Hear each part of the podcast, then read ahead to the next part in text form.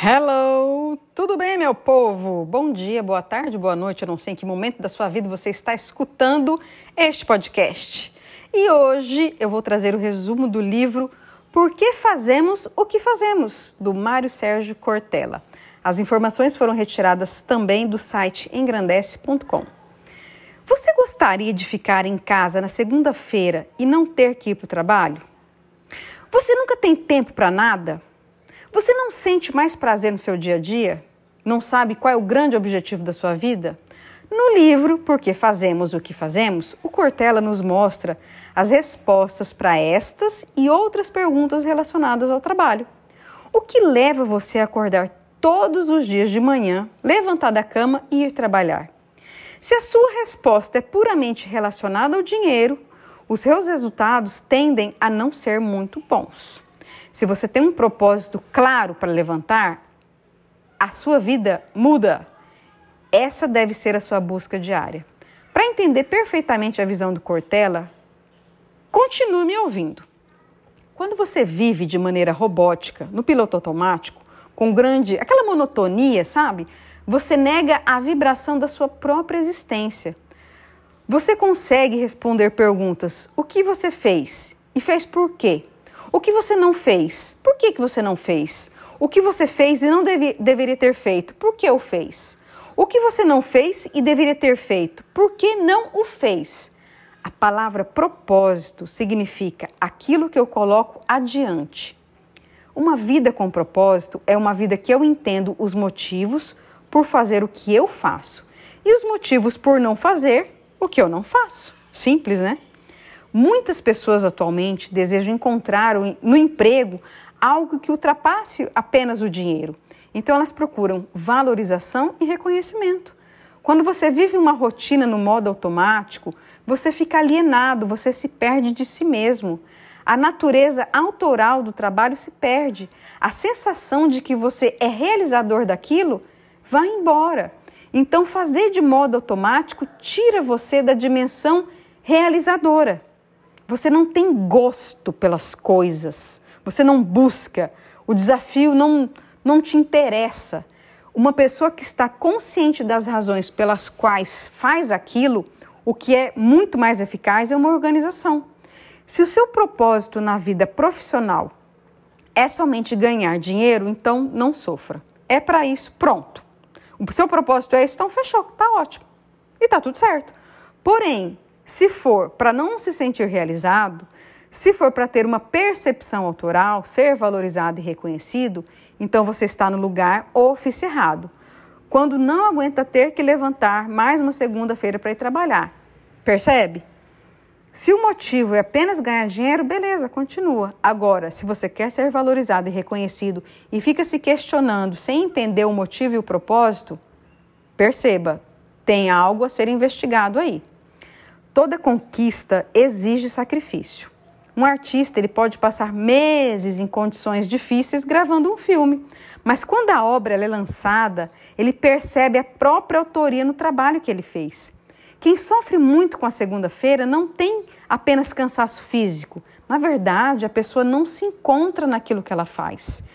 É preciso rever o motivo dela fazer o que está fazendo.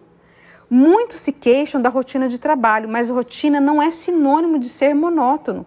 O desgosto não está na rotina profissional, mas na monotonia. A monotonia ela mata a motivação das pessoas. É necessário que o trabalho se desvincule da alienação e da ausência de pertencimento. Nenhuma pessoa ela quer apenas fazer coisas. As pessoas querem ter uma postura, elas querem fazer algo em relação às coisas que elas fazem, elas querem se sentir autoras daquilo. Você faz o trabalho, mas em certo sentido ele também faz você. O trabalho ele vai moldando competências e habilidades. Você já ouviu a frase? Motivação é uma porta que só abre pelo lado de dentro?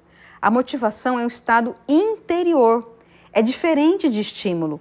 O estímulo é um incentivo para você dar um passo. A motivação leva você além. Ela faz você ter um propósito além da próxima tarefa. A principal causa de desmotivação das pessoas não é falta de salário, mas a falta de reconhecimento. Ser mais um empregado significa não ser nada. Então, dessa, dessa forma, o reconhecimento pelo resultado do trabalho é completamente frustrante. Quando uma pessoa diz que, que quer fazer só o que gosta na vida, ela está iludida, tá? Isso é impossível. Em muitos momentos, a gente precisa fazer o que a gente não gosta. As tarefas desagradáveis, elas são inevitáveis, não adianta. Eu posso trabalhar com algo que eu gosto, mas terão momentos que eu preciso fazer coisas que eu não goste. E segue a vida. Não tem como a gente fazer o que mais gosta. O que não significa dizer que você não deve buscar fazer, na maior parte do tempo, aquilo que você gosta. Para conseguir fazer por muito tempo aquilo que você gosta, é preciso se esforçar muito. Nada vem de uma hora para outra. Você precisa passar muito tempo estudando, planejando e, claro, se sacrificando algumas vezes. Bom, para você encontrar o caminho que leva você ao seu propósito, você precisa responder algumas perguntinhas. Perguntas que estão ligadas aos seus valores. Quais são os meus valores? O que eu penso que vale e, eu, e o que eu penso que não vale? A minha vida vale de alguma forma? É uma vida com ou sem valia? Que valia eu quero colocar na minha vida? Para que serve essa vida? qual é o meu papel dentro da estrutura em que eu atuo.